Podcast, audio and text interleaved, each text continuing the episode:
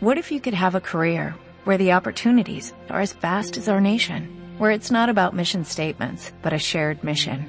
At U.S. Customs and Border Protection, we go beyond to protect more than borders, from ship to shore, air to ground, cities to local communities. CBP agents and officers are keeping people safe.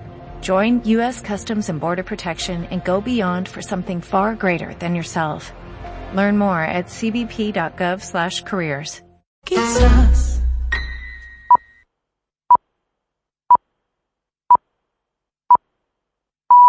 Son las 2 de la tarde. Radio Castilla-La Mancha. Servicios informativos.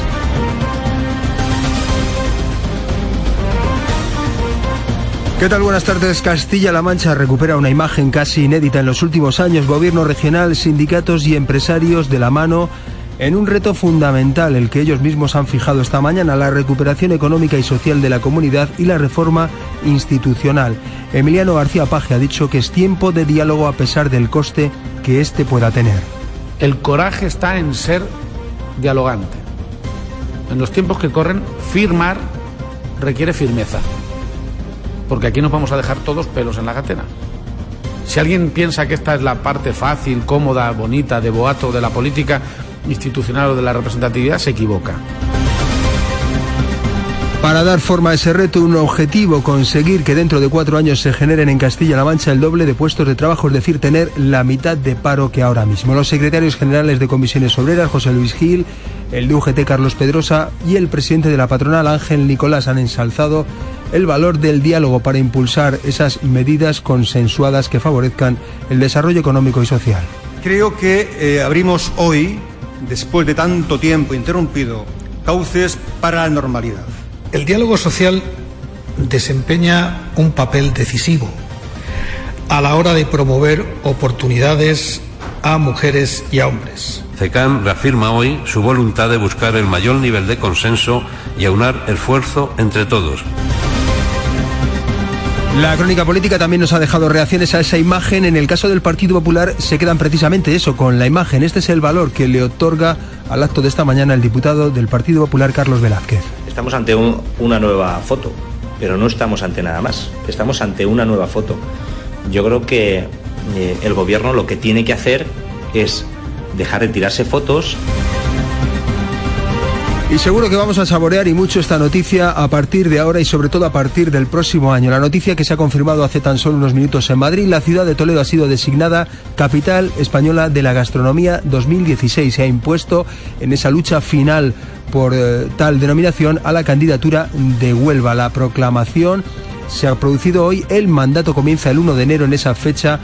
Toledo va a tomar el relevo que hasta ahora mantenía como capital gastronómica de la región, de la nación, la ciudad de Cáceres. Y atención también al menú judicial que nos deja la jornada, que nos, del que nos ocuparemos a partir de las dos y media. Rodrigo Rato ante el juez por evasión fiscal de sus negocios y el juicio por el caso NOS, que ya tiene fecha fijada, será el 11 de enero en la Audiencia Provincial de Baleares. Será entonces cuando la hermana del rey se enfrente a la acusación de dos delitos fiscales como supuesta cooperadora necesaria. También se sentarán en el banquillo su marido Iñaki Urdangarín y otros 16 acusados.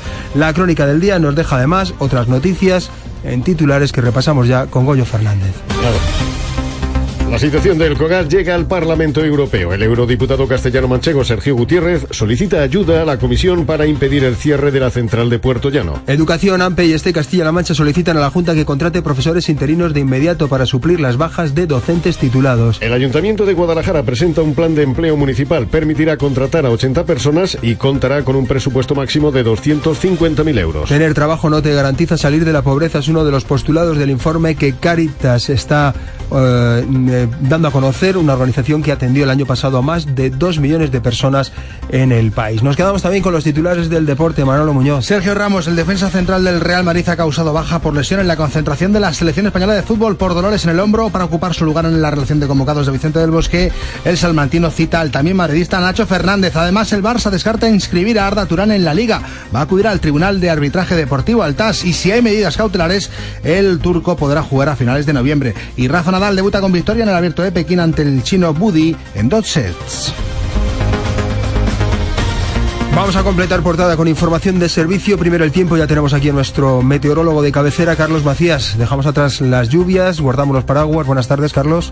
¿Qué tal, Jesús? Buenas tardes. Bueno, parece que le decimos adiós, pero solamente de momento. Un pequeño paréntesis porque volveremos a tener lluvia a mitad de semana hacia el jueves. Las lluvias con las que arrancamos la jornada de hoy prácticamente a estas horas ya han desaparecido. Lo que se va imponiendo son los grandes claros. Alternaremos esas nubes con el sol en prácticamente toda la región. También hemos notado como el viento ha ido amainando, ese viento que ayer soplaba con fuerza y que todavía notábamos con algunas rachas intensas entre 40 y 50 kilómetros por hora han llegado a alcanzar en las primeras horas de la jornada. En cuanto a las temperaturas, van a bajar. Ambiente un poquito más fresco que la jornada de ayer. Nos quedamos por debajo de los 25 grados en prácticamente toda la región. Hablamos de temperaturas de 22, 23 grados en Toledo, Ciudad Real, los 19 grados tan solo en Cuenca, 20-21 en Guadalajara capital, mientras en las zonas de sierra también se quedarán por debajo de los 20 y las más altas en Albacete, que a pesar de bajar se quedan entre los 24 y los 26. Gracias, Carlos. ¿Y cómo se circula a esta hora en las carreteras de Castilla-La Mancha? Dirección General de Tráfico, Israel Martínez. Buenas tardes. Buenas tardes. En estos momentos se circula bastante bien en líneas generales por las carreteras de Castilla-La Mancha. Recuerden un accidente en Cuenca, en la A3, en Belinchón. Está cortado el carril izquierdo en el kilómetro 74, circulando en dirección a Valencia. Y mucha prudencia también con los bancos de niebla en Tarancón, en la A40 y visibilidad reducida si circulan por esta zona. En el resto de las carreteras de Cuenca y en el resto de Castilla-La Mancha, a estas horas se circula bastante bien. Las de la tarde y cinco minutos, una hora por delante, tiempo de noticias en la radio de Castilla-La Mancha. Informativo Mediodía. Radio Castilla-La Mancha. Jesús Espada. Pues es sin duda la imagen del día, la foto para la recuperación económica y social de Castilla-La Mancha. Hoy, gobierno y agentes sociales, sindicatos y empresarios han firmado en el Palacio de Fuensalida un acuerdo marco en pro del futuro de nuestra región. Firmar lo acabamos de escuchar en la voz del presidente de Castilla-La Mancha, requiere firmeza. Así lo señalan desde el Ejecutivo Autonómico. El compromiso de la Junta es que en los próximos cuatro años se hayan creado el doble de empleo en nuestra región, Anabel Chinchilla. Este es un pacto bueno, bueno para los empresarios, para los trabajadores, pero principalmente para los que no lo tienen, los que están en paro. La pregunta que hoy los firmantes tendrán que hacerse cada vez que se sienten en la mesa será si es bueno o malo para el empleo, porque el objetivo principal de esta firma es crear eso, empleo, compromiso firme del presidente del Gobierno, Emiliano García Paje. Si yo tuviera que elegir un objetivo, se tiene que cifrar en que dentro de cuatro años hayamos creado el doble de empleo del que se está creando ahora, o si lo quieren al revés, tengamos la mitad de paro que tenemos ahora. Firmar, apuntado el presidente regional, requiere firmeza. La foto de hoy no es casual. Se trata de una vacuna contra las causas de la crisis. Llegar a acuerdos, guste no al partido u organización al que representan cada uno. ¿Habrá pelos en la gatera que se dejarán los sindicatos más representativos? Sin duda ninguna, como lo harán también los empresarios. Aquí nos vamos a dejar todos pelos en la gatera, pero tiene la ventaja añadida de que quienes estamos aquí, por elevación, representamos un interés que nos supera.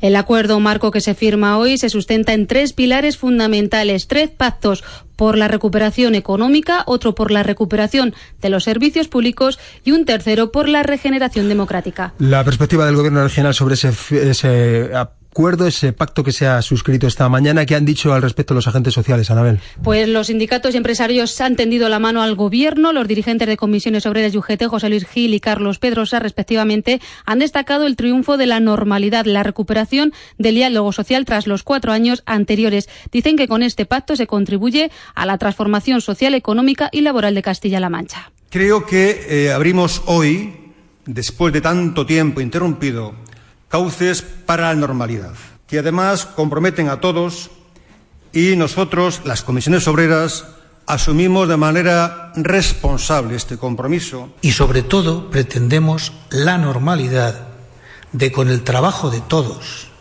hacer partícipe a todos y cada uno de los ciudadanos y ciudadanas de Castilla-La Mancha de las dificultades del momento que las hay pero sin duda alguna de lo que es un proyecto vital e ilusionante el presidente de CECAN ha defendido el diálogo social como el mejor camino para aplicar las medidas que se acuerden y ha insistido en la necesidad de seguir profundizando en las reformas que a su juicio han permitido lograr un punto de inflexión en la economía. Escuchamos a Ángel Nicolás. CECAN reafirma hoy su voluntad de buscar el mayor nivel de consenso y aunar esfuerzo entre todos, administraciones públicas, empresarios, sindicatos para construir el mejor futuro para Castilla-La Mancha. Con esta firma, Jesús se abre un nuevo tiempo, un tiempo de diálogo. Tiempo de diálogo que no convence, sin embargo, al Partido Popular, que, eh, como hemos escuchado también en el arranque de este informativo, lo considera nada más que una foto. El portavoz adjunto del PP en las Cortes, Carlos Velázquez, ha reclamado al Gobierno menos teatro y más realidades. Estamos ante una nueva foto, pero no estamos ante nada más. Estamos ante una nueva foto. Yo creo que eh, el Gobierno lo que tiene que hacer es dejar de tirarse fotos y continuar con las políticas que implantó en Castilla-La Mancha el Partido Popular y la presidenta Cospedal, que asegurarían 100.000 empleos privados en el año 2015. Para el PSOE esta es la forma de gobernar en unión con los agentes sociales, la forma que, que Cospedal no supo conseguir, ha dicho la diputada del PSOE en las Cortes, Blanca Fernández. Ya era hora que el gobierno de Castilla-La Mancha y Emiliano García Paje en apenas tres meses, no lleva ni tres meses como presidente, eh, ya era hora, como les decía, iniciar la senda del diálogo, del trabajo en equipo, del trabajo común, con un mismo objetivo, que es salir de esta crisis y crear empleo. Bueno, pues es la referencia, la imagen que nos deja la jornada en nuestra comunidad autónoma, en Castilla-La Mancha, en Toledo, la firma de ese pacto. La otra imagen y sobre todo el sabor de una noticia muy especial nos llega desde Madrid, desde el Palacio de los Condes de Fernán Núñez. Allí hace solo unos minutos se ha dado a conocer la noticia esperada que permite eh, afirmar ya que Toledo va a ser capital gastronómica en el año 2016. Todavía en ese palacio se encuentra nuestra compañera Blanca Delgado. Blanca, buenas tardes. Buenas tardes, así es, Toledo será la capital de la gastronomía en 2016. El cocinero segoviano Cándido López ha abierto el sobre con la decisión del jurado que ha hecho saltar de alegría los profesionales de la hostelería toledana que han acudido a apoyar esta candidatura. Su competidora era Huelva, un rival difícil con el jamón de jabugo o su gamba blanca, por ejemplo, pero al final la cocina de las tres culturas ha vencido. El jurado ha valorado las buenas comunicaciones de la ciudad, el patrimonio cultural y la cocina tradicional, entrañable, dicen, para tomar esta decisión. Una oportunidad para incrementar el turismo, como ha ocurrido en las ciudades que han ostentado ya el título en los últimos años, como Logroño, Burgos, Vitoria o Cáceres. Gracias, Blanca. Eh, Milagros Tolón, alcaldesa de Toledo, buenas tardes. ¿Qué tal? Buenas tardes, ¿cómo estás? Bueno, eh, enhorabuena, lo primero. Muchas gracias. La verdad es que aquí se respira mucha mucha alegría, mucha alegría y mucha ilusión. ¿Qué supone, Milagros eh, Tolón, la, designación, esta, esta designación que acabamos de conocer?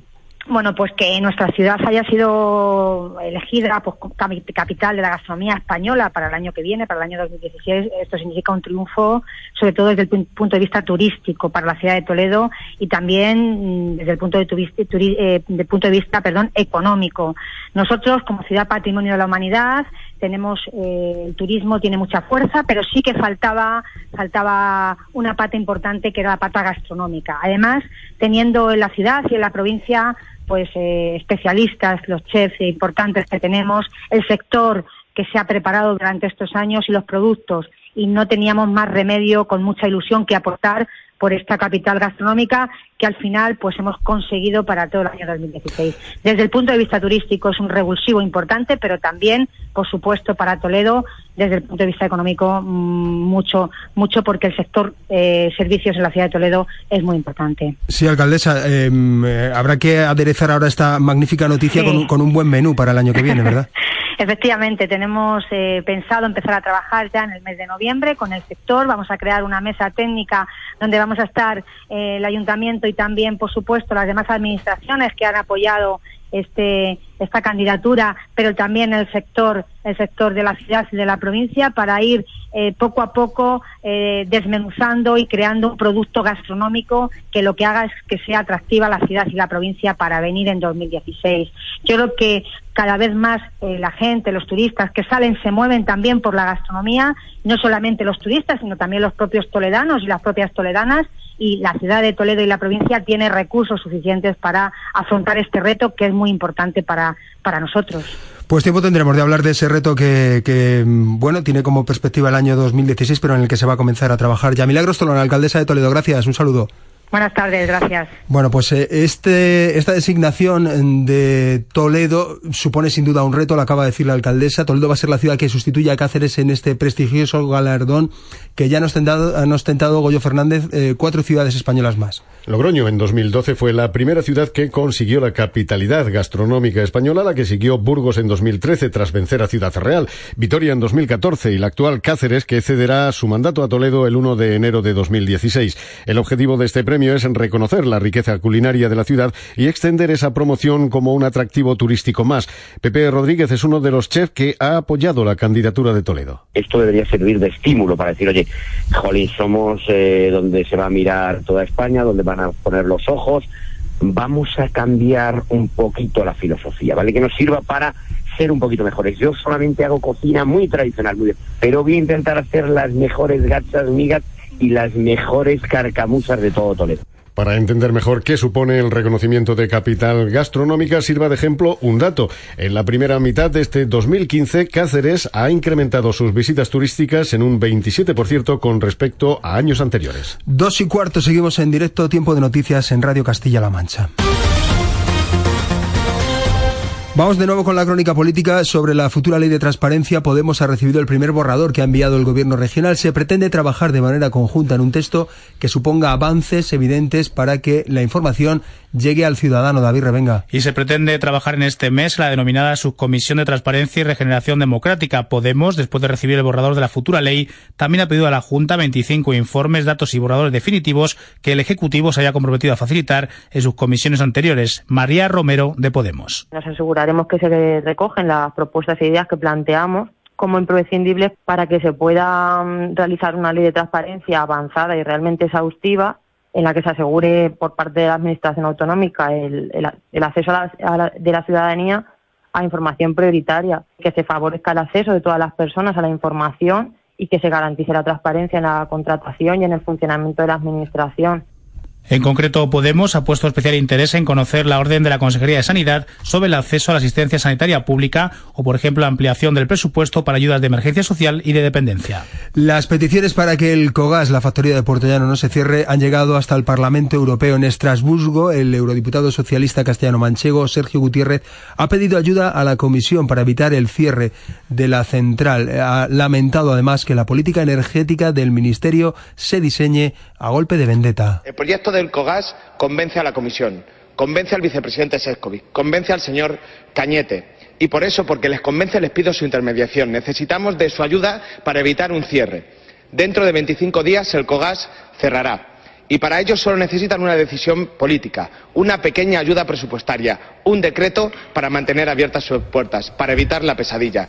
Más reivindicaciones, ahora bien distintas. Una veintena de personas del Sindicato de los Trabajadores de la Enseñanza se han concentrado este mediodía en las puertas de la Consejería de Educación. Denuncian que a día de hoy todavía hay muchos alumnos sin profesores en varios centros públicos de Castilla-La Mancha. Piden que se contrate a los interinos suficientes para cubrir las bajas. Consideran ridícula la convocatoria de plazas de sustitución hasta la fecha. Laura Torre, del Secretariado de este Castilla-La Mancha. Nos estamos manifestando para exigir la cobertura inmediata de las sustituciones que están sin cubrir, porque la realidad a día de hoy en los centros educativos de Castilla-La Mancha es que no se cuenta con el profesorado mínimo indispensable para un correcto funcionamiento de los centros.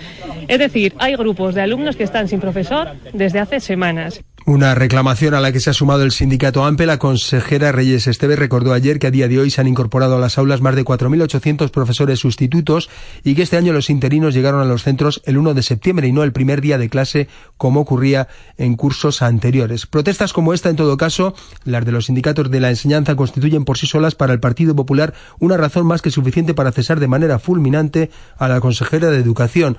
Los socialistas, por contra, defienden que arreglar el desaguisado que dejó Cospedal en esta área no se hace en tres meses, Pilar Valero. Para el Partido Popular, el bipartito formado por Paj y Podemos no ha podido empezar peor en materia educativa. Su portavoz adjunto, Carlos Velázquez, ha explicado que el incumplimiento de las promesas que los socialistas incluyeron en su programa, como el retraso en la aprobación de las becas de comedor y transporte escolar o la gratuidad de los libros de texto, hay que añadir el peor inicio del curso escolar en los últimos 20 años. Entendemos que hay motivos suficientes encima de la mesa para que el señor Paje eh, destituya de manera fulminante a la consejera de Educación. derivados, unos de ellos, del caos en el comienzo del inicio escolar y otros derivados eh, de las mentiras y de los incumplimientos sistemáticos del programa electoral en estos primeros 100 días de gobierno.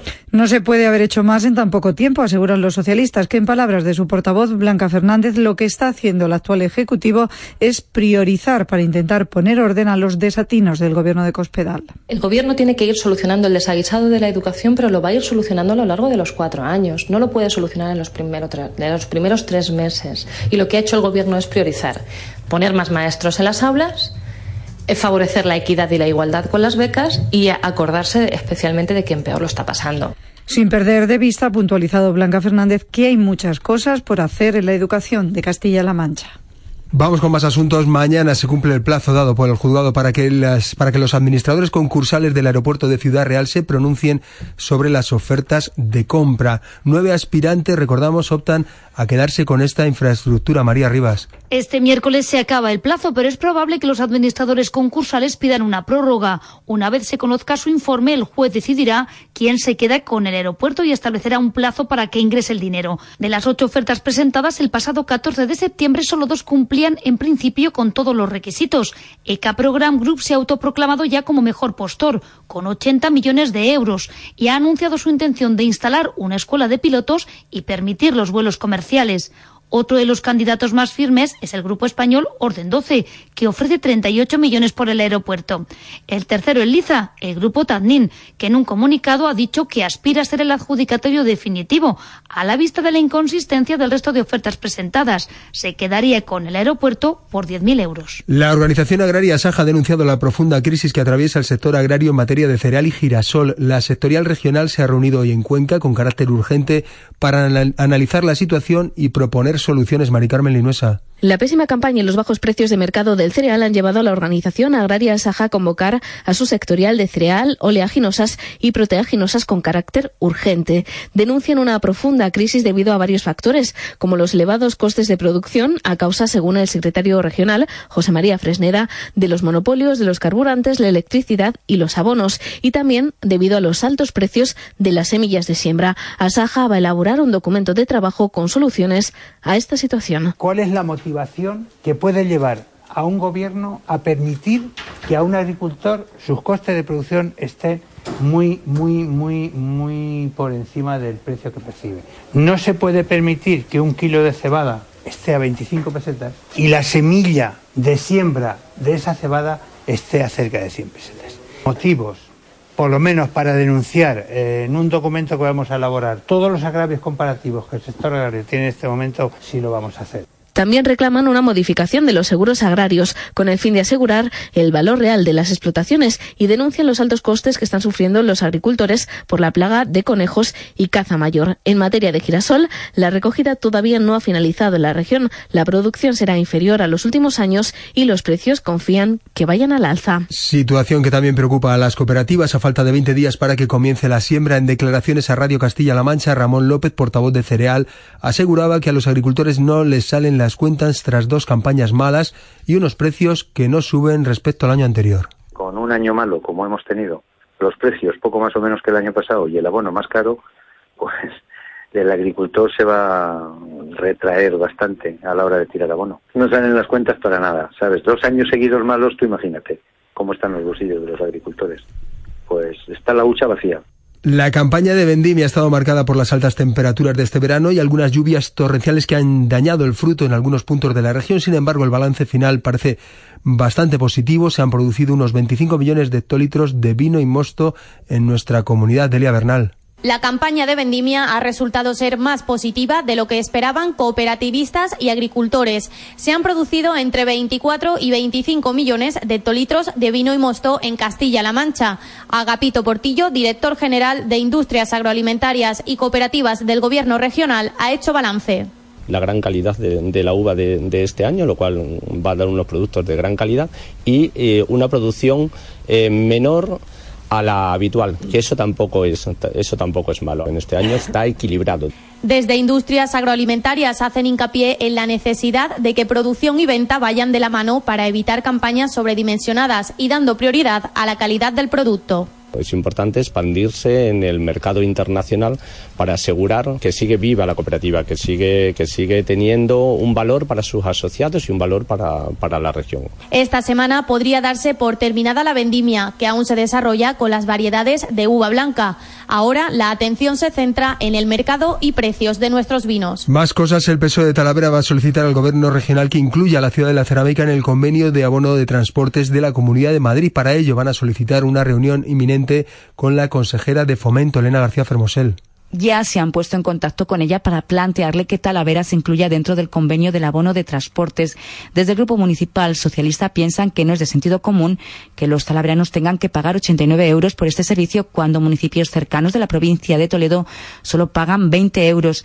Entienden que existen fórmulas para que los talaveranos se beneficien del acuerdo que existe entre la Comunidad de Madrid y Castilla-La Mancha. José Gutiérrez, portavoz socialista.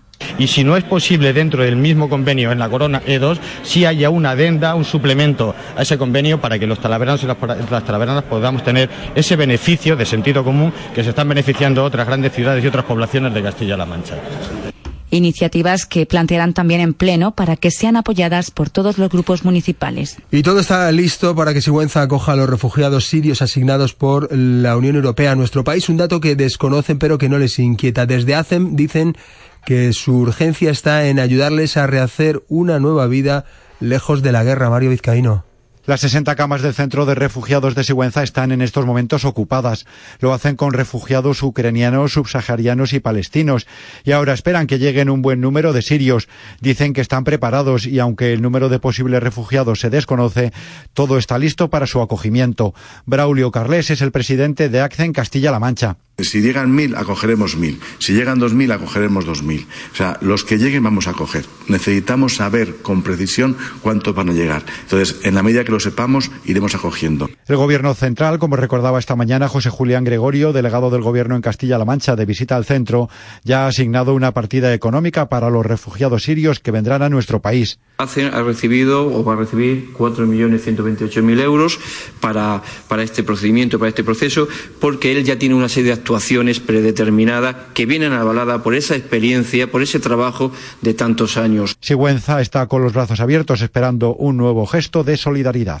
Eso en Sigüenza, en Toledo, este jueves se va a celebrar un primer contacto entre ayuntamiento y plataforma de afectados por la hipoteca para crear la mesa antidesahucios Goyo.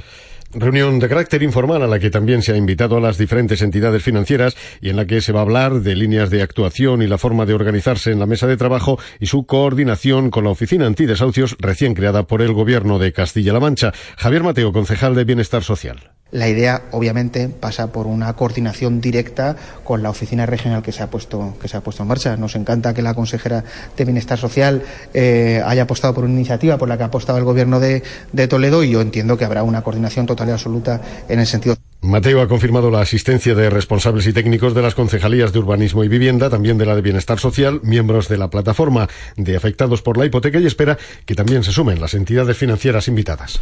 En Cuenca, la Asociación de Jóvenes Empresarios ha puesto en marcha un vivero de empresas, una alternativa para los emprendedores que necesitan apoyo para iniciar su negocio. Elisa Bayo.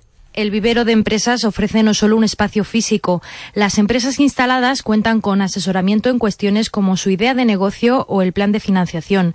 Para jóvenes como la abogada Nazaret Carrasco, este vivero también le ofrece un valioso contacto con otras empresas. No estoy yo sola, estoy con arquitectos, estoy con asesoras, tengo un psicólogo, es decir, al final unos a otros nos vamos pasando cosas. Los seis despachos de este vivero ya están ocupados y la demanda es tal que incluso hay lista de espera. Los empresarios disponen de dos años para impulsar su negocio. El presidente de la Asociación de Jóvenes Empresarios de Cuenca, Javier Santiago, explica cómo el vivero presta un servicio que va más allá de lo local. Pues cualquier em, joven empresario de la región pues tiene un espacio, ah, digamos, para poder reunirse, para poder trabajar en la provincia de Cuenca. El objetivo de la Asociación de Jóvenes Empresarios es la creación de una red regional de viveros. Hablamos ahora de los aviones no tripulados, los conocidos como drones. Su proliferación ha hecho que la Administración endurezca la normativa para pilotar estos aparatos. Ana Mondejar, de hecho, pocos tienen las licencias oportunas. El uso de drones se ha generalizado y las administraciones son cada vez más estrictas en el cumplimiento de la normativa. De hecho, en la provincia de Albacete solo una empresa tiene las licencias oportunas de piloto y operador certificadas por la Agencia Española de Seguridad Aérea. El objetivo, dice Fran García, piloto de dron albaceteño, es ganar en seguridad. Son elementos de trabajo, son elementos bastante peligrosos. Eh, pero siempre usados con cabeza y con responsabilidad, creo que pueden tener un uso muy bueno. Mayor fiabilidad para estos aparatos cuyo uso es cada vez más variado. Para ver una instalación de placas solares se puede ver la que funciona y lo que no funciona. Agricultura de precisión, eficiencia energética de edificios. Los drones solo pueden volar a varios kilómetros de distancia de una población en un espacio aéreo libre, de día y con buenas condiciones meteorológicas. Con estas limitaciones y los certificados oportunos, las nuevas aplicaciones de estos aparatos son infinitas. Y en Toledo la Guardia Civil ha detenido a cuatro personas por cultivar y traficar con marihuana. Han sido dos operaciones distintas pero casi paralelas en las localidades de Camuñas y Mascaraque. David Revenga. Se trata de tres hombres y una mujer con edades entre 23 y 64 años están acusados de delitos contra la salud pública por el cultivo o elaboración de drogas y por tráfico de estupefacientes en Camuñas y Mascaraque. Se han hecho tres registros domiciliarios y se han incautado 73 kilos y medio de marihuana, cuatro básculas de precisión, 160 bolsas de plástico, dosificadoras, entre otros efectos. Los cuatro detenidos ya han pasado a disposición del juego de instrucción de Orgaz. La Guardia Civil se ha incautado de todo el material encontrado en los tres registros de las dos operaciones diferentes, como decimos, en Camuñas y Mascaraque. Son las dos y media de la tarde.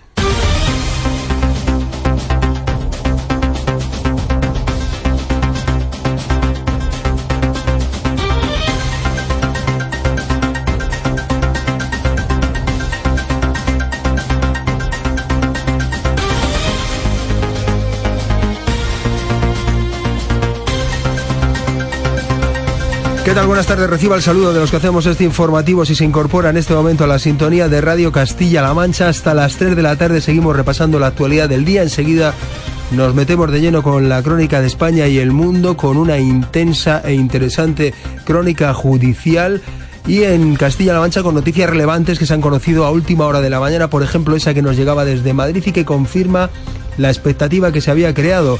Toledo va a ser la capital gastronómica durante todo el año 2016. Hace unos minutos hemos dado la enhorabuena por ello a la alcaldesa de la capital regional, Milagros Tolón. Esto significa un triunfo, sobre todo desde el punto de vista turístico para la ciudad de Toledo y también mm, desde el punto de, eh, punto de vista perdón, económico. Nosotros, como ciudad patrimonio de la humanidad, tenemos eh, el turismo tiene mucha fuerza, pero sí que faltaba, faltaba una pata importante que era la pata gastronómica.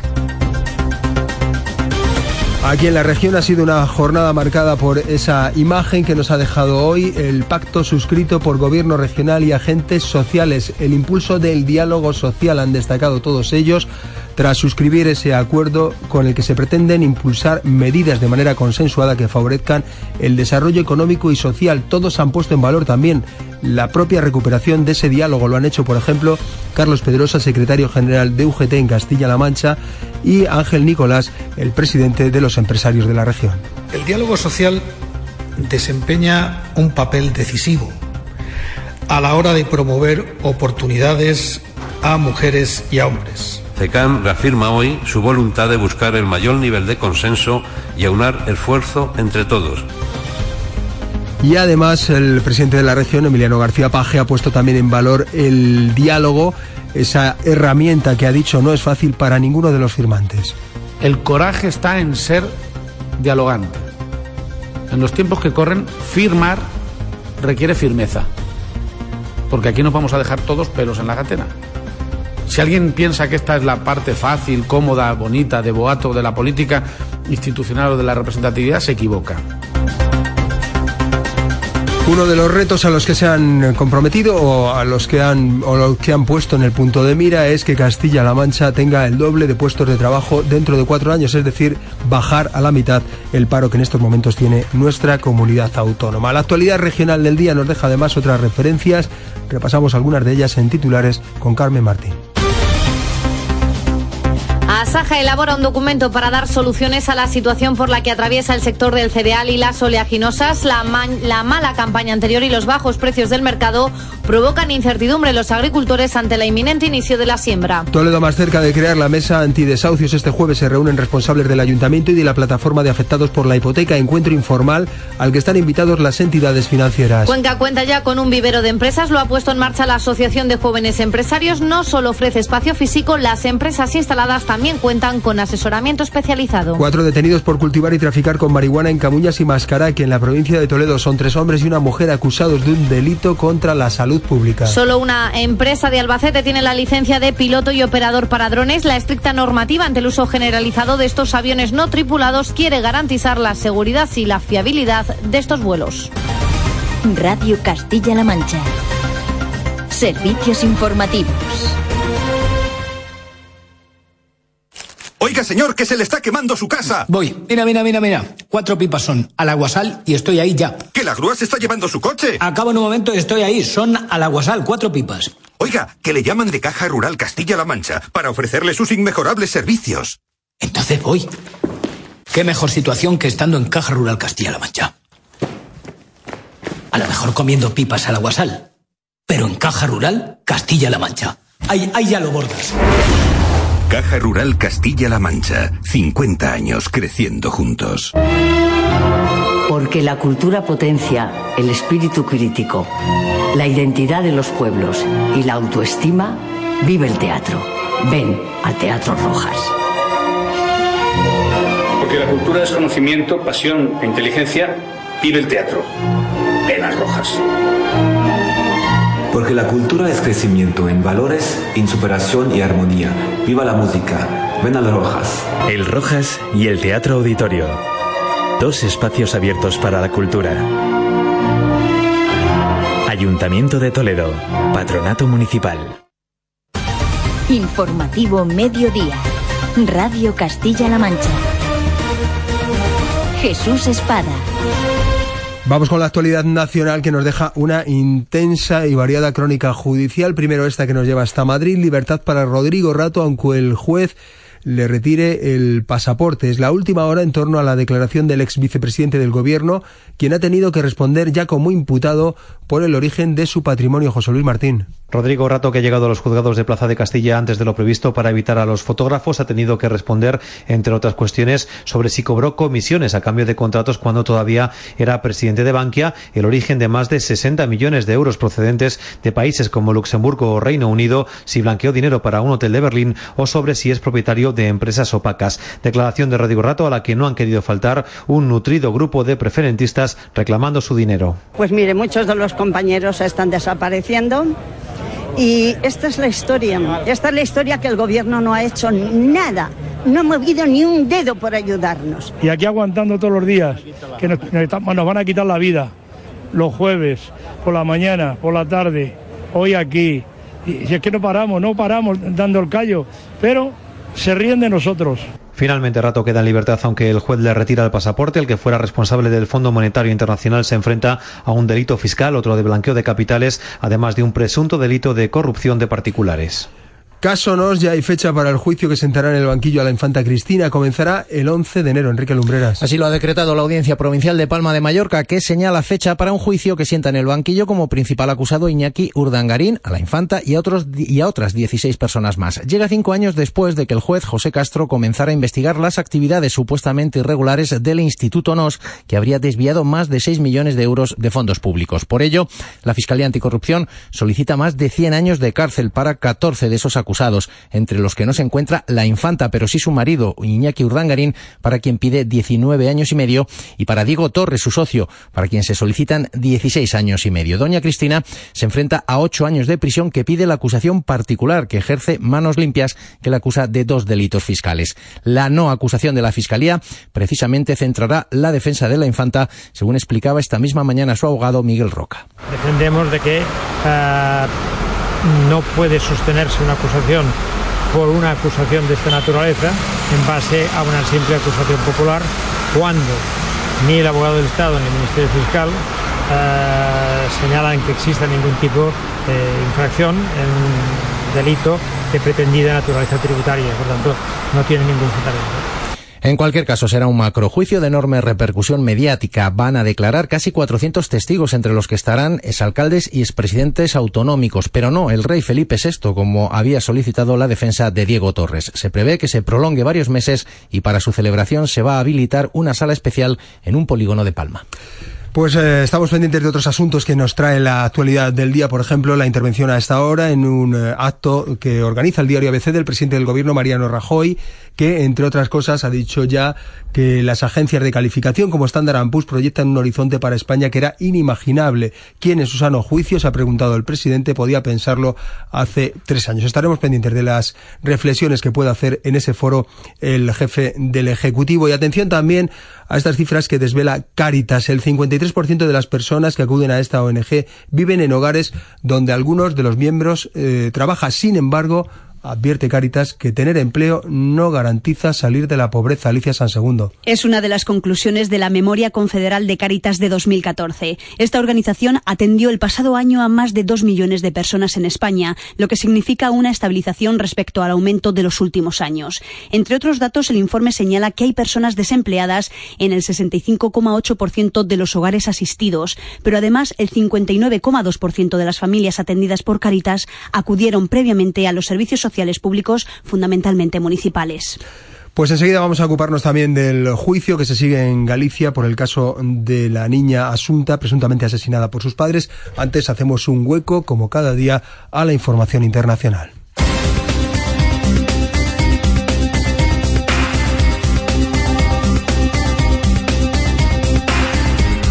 La crónica del mundo que repasamos ya con Goyo Fernández, la OTAN no cree a Moscú, considera que la violación del espacio aéreo turco por cazas rusos no es accidental. El secretario general de la OTAN, Jens Stoltenberg, ha asegurado que las pruebas aportadas por los servicios de inteligencia no dejan lugar a dudas de que no fue un accidente. No ha querido especular sobre las razones de Rusia para violar el espacio aéreo turco, aunque sí ha dejado claro que las acciones militares rusas en Siria constituyen un motivo de preocupación para los aliados.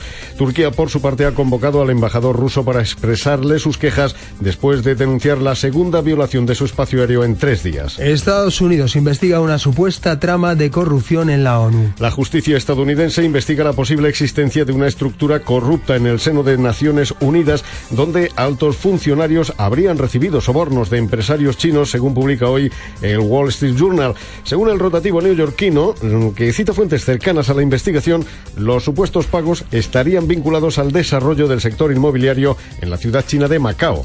Un japonés y un canadiense ganan el Nobel de Física 2015 por sus estudios de neutrinos. El japonés Takaki Kajita y el canadiense Arthur MacDonald han ganado el Premio Nobel de Física 2015 por sus descubrimientos de oscilaciones de los neutrinos que demuestran que las partículas subatómicas tienen masa.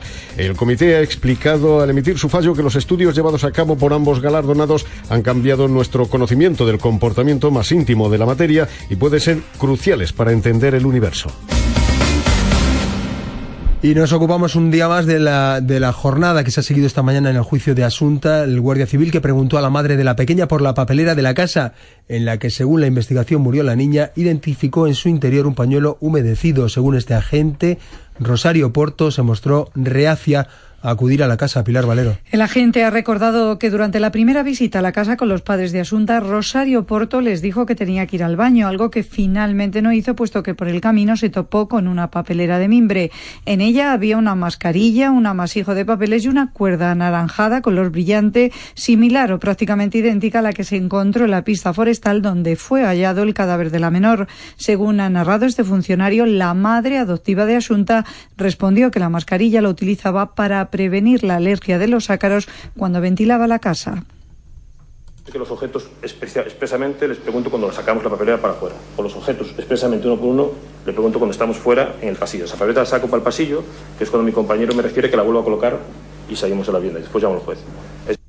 Sobre la cuerda, el agente ha indicado que Rosario Porto no le ofreció ninguna explicación, sino que fue Alfonso Basterra el que dijo que respondía a labores de jardinería en la finca. Gracias, Pilar. Y nos quedamos también, como siempre, hasta ahora con un avance de las noticias que nos van a traer los compañeros del deporte en primer equipo cuando termine este informativo. Manolo Muñoz, buenas tardes. Hola, Jesús, buenas tardes. ¿Qué vamos a contar hoy en primer equipo? Pues eh, tenemos que contar la concentración de la selección española en la Roza sin Sergio Ramos, al que suple Nacho Fernández también del Real Madrid, pero también la primera convocatoria de Mario Gaspar, un canterano del Albacete Balompié que salió del conjunto castellano manchego hace ocho años hasta Villarreal y del que queremos hablar con el segundo técnico del Albacete, Juan Carlos Calero. Día este en el que eh, el virus FIFA afecta a equipos de nuestra región.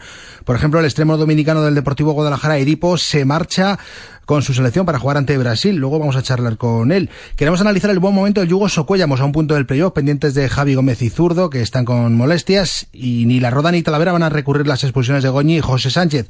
Hoy es día de descanso del Club Deportivo Toledo y estaremos en Cuenca porque la Balompédica celebra esta tarde asamblea ordinaria y extraordinaria con la propuesta del club de convertirlo en sociedad anónima deportiva. Lo vamos a ampliar todo, como siempre, desde las 3 en primer equipo. Muy bien, gracias Manolo. Pues hasta las 3 seguimos repasando otras cosas que ocurren hoy en Castilla-La Mancha.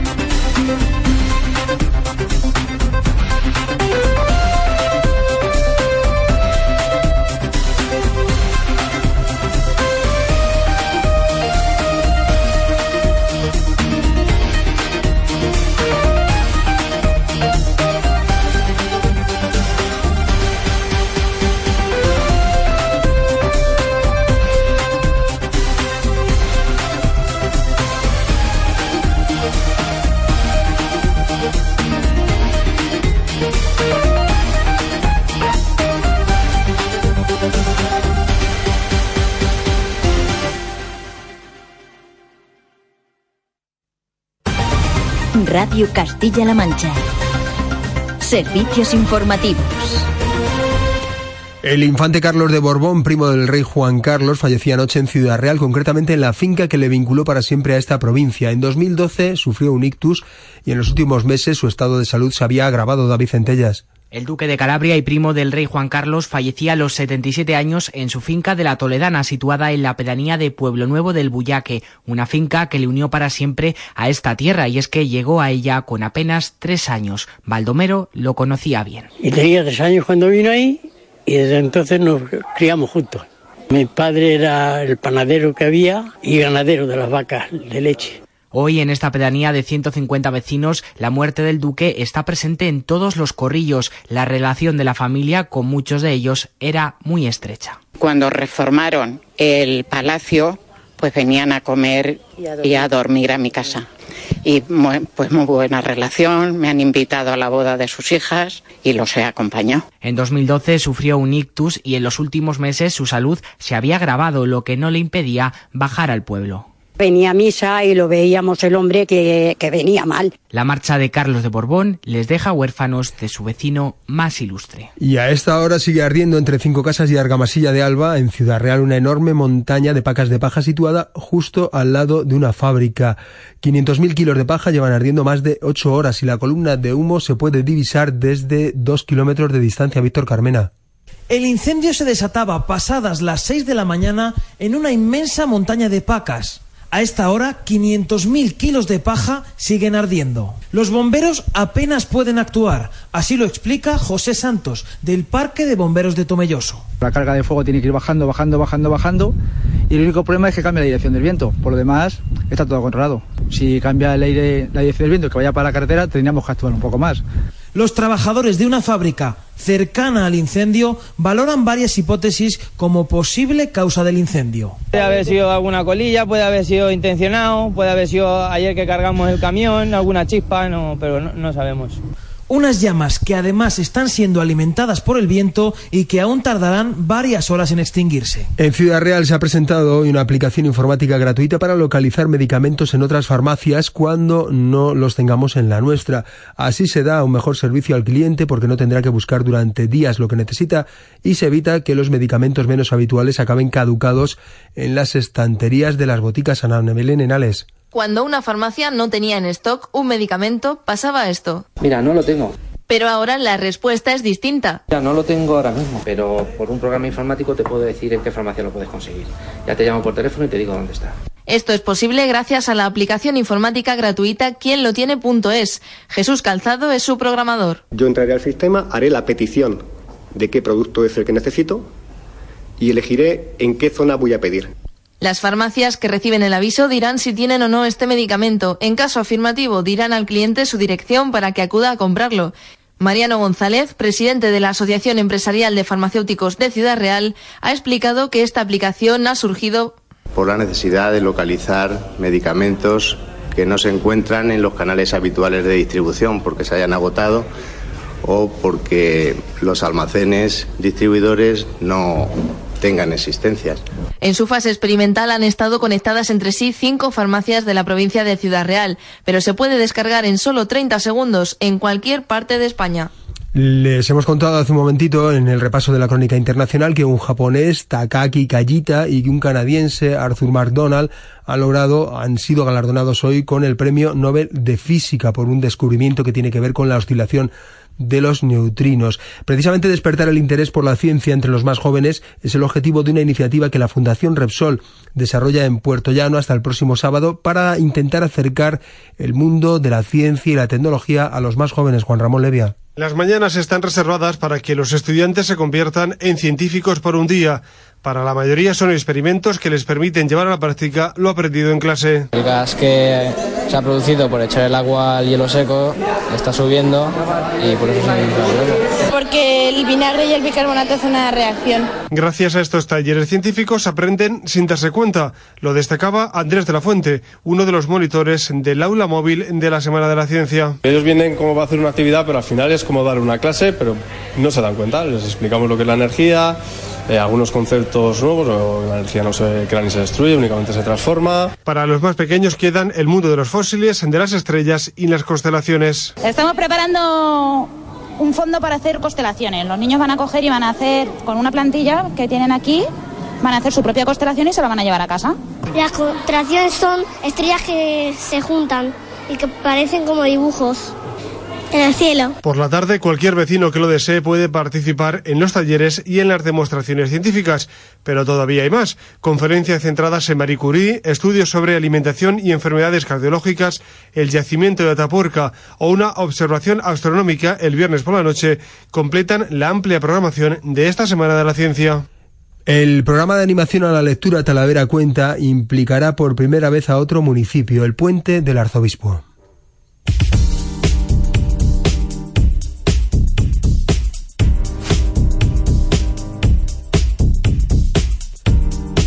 Y es que esta quinta edición se ha dedicado a la cerámica para apoyar la declaración como patrimonio de la humanidad. Dani Cantalejo.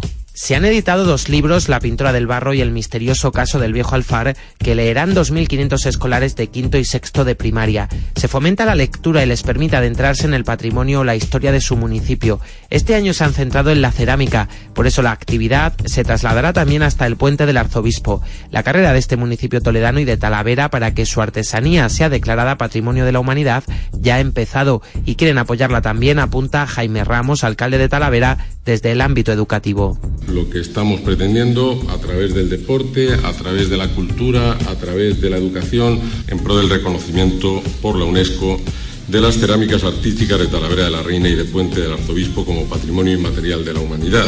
Para eso se harán actividades dentro y también fuera del aula como concursos de dibujo, intercambios culturales y la decoración de un plato y del botijo de cerámica más grande del mundo.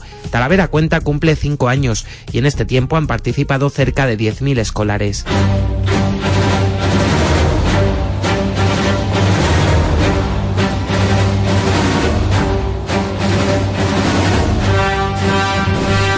Los fans de la Guerra de las Galaxias jamás podrían imaginar a los soldados imperiales haciendo punto, pintando una pared o jugando al pádel, pero Jorge Pérez Figuera sí, es un fotógrafo de Guadalajara que ha encajado a estos personajes en tareas habituales de la vida cotidiana en un original proyecto visual, Juan Carlos Ballesteros.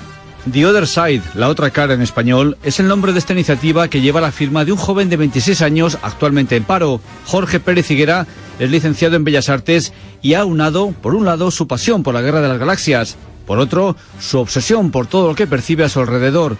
Un trabajo que ha presentado en concursos y que tras aparecer en una revista norteamericana le ha proporcionado mucha visibilidad a través de Internet.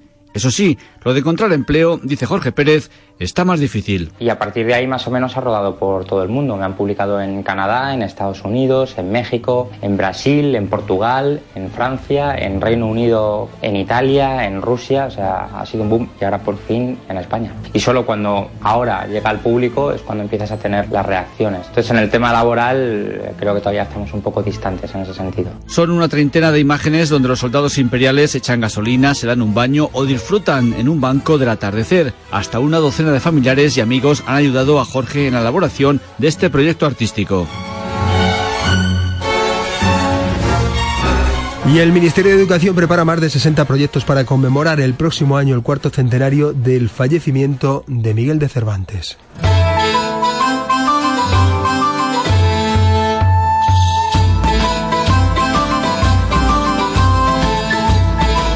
Hoy se ha presentado en Madrid un avance de todas las actividades con una protagonista, la Biblioteca Nacional José Luis Martín.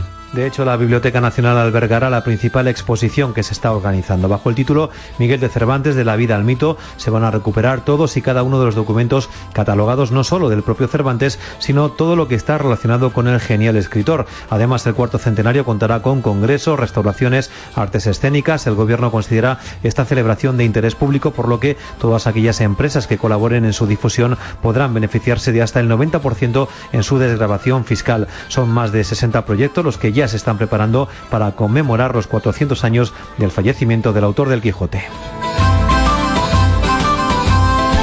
Y el Castillo de Belmonte se prepara para acoger este fin de semana el primer torneo internacional de combate medieval. Allí acudirán unos 300 luchadores de todo el mundo. Oriana Márquez. Durante tres días, Deporte e Historia se unirán en el Castillo de Belmonte gracias al primer torneo internacional de combate medieval. Allí se reunirán los mejores clubes del mundo de este deporte de contacto, por lo que el espectáculo está asegurado. Javier Fitzjames Stuart es el propietario de la fortaleza que se enfrentan en cinco modalidades de combate, mm, que es eh, dos modalidades de duelo y luego las famosas melés que a la gente le encantan, que son 5 contra 5, 10 contra 10. El castillo se convertirá en un auténtico parque temático ambientado en la época del medievo, en el que también estarán presentes 38 artesanos, entre los que se encuentran los mejores armeros del mundo. Y es que no hay que olvidar que estos luchadores compiten con réplicas de armas originales. Que se practica con las eh, armaduras mm, que se utilizaban en los siglos siglos XIV y XV, con réplicas, eh, por supuesto. Estos armeros son especialistas en, en hacerlas y también con armas exactamente iguales, lo que pasa es que no tienen filo y punta. El pasado año la fortaleza ya congregó a más de 25.000 personas durante el Campeonato Mundial, una cifra que superó todas las expectativas y que ha obligado a hacer ciertas mejoras en el entorno para el óptimo desarrollo de la cita. Y al Teatro de Rojas de Toledo llega la obra Don Gil de las Calzas Verdes de Tirso de Molina.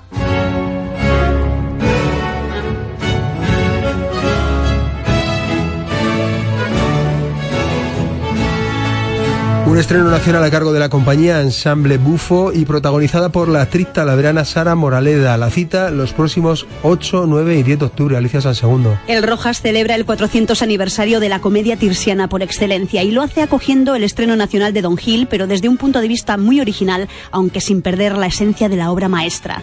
A cargo de una joven compañía se rinde homenaje a uno de los grandes clásicos de nuestro siglo de oro. Su director, Hugo Nieto, ha destacado que su propósito es divertir a un público muy diferente al del Mesón de la Fruta de 1615. Que sí, que han, han pasado 400 años, la comedia la podemos leer intacta tal y como se representó, o sea, lo que sí que ha cambiado mucho y ha evolucionado es el público. Podemos hacer la comedia mm, tal cual como hace 400 años, pero nunca tendremos al público de hace 400 años. Luego la representación, el acto teatral nunca sería el mismo. En esta comedia hilarante los actores llenan el espacio, no necesitan de decorados. Prescindiendo del telón se cambian en el mismo escenario. Teatro al más puro estilo con un importante elenco de actores y actrices de la talla de María Besán, Natalia Erice, Jorge Muñoz o la talaverana Sara Moraleda en el papel de Don Gil. Porque siendo una mujer del siglo, del siglo de oro, puede vestirse de hombre, transformarse en mujer, en hombre y mentir a todo el mundo, engañar, enredar. Y la divierte tanto en ese enredo que que como actriz es muy divertido un personaje así. Una función hecha sin aditivos y donde la música también forma parte de la escena. En definitiva, siglo de oro, barroco español y tirso de Molina. Un caramelo para satisfacer el gusto de todos los públicos. Días 8, 9 y 10 de octubre a las 8 de la tarde en el Teatro de Rojas de Toledo. Hasta las 3 de la tarde el pescado. Nos aburrían días sin nada que hablar, perdidos dentro de aquella rutina sin poder saltar. No entiendo cómo se nos congelaba la vida. Y ahora respira, tranquila. Tengo una medicina que todo lo cura como aspirina. Y lo mejor es que no te domina. David Otero, el pescado que está de estreno, estreno de un nuevo vídeo de esta canción, Peces Voladores, un disco que fue grabado el 22 de mayo durante un concierto en la sala La Riviera, en Madrid. El pescado que va a poner fin a la gira que lleva a cabo por toda España los días 11 y 12 de diciembre en la sala Caracol de Madrid.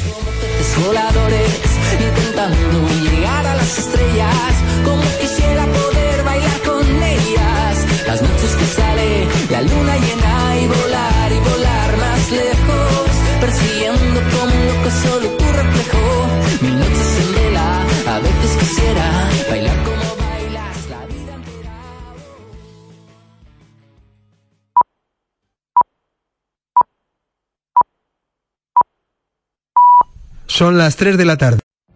What if you could have a career where the opportunities are as vast as our nation, where it's not about mission statements, but a shared mission? At U.S. Customs and Border Protection, we go beyond to protect more than borders, from ship to shore, air to ground, cities to local communities. CBP agents and officers are keeping people safe. Join U.S. Customs and Border Protection and go beyond for something far greater than yourself. Learn more at cbp.gov/careers.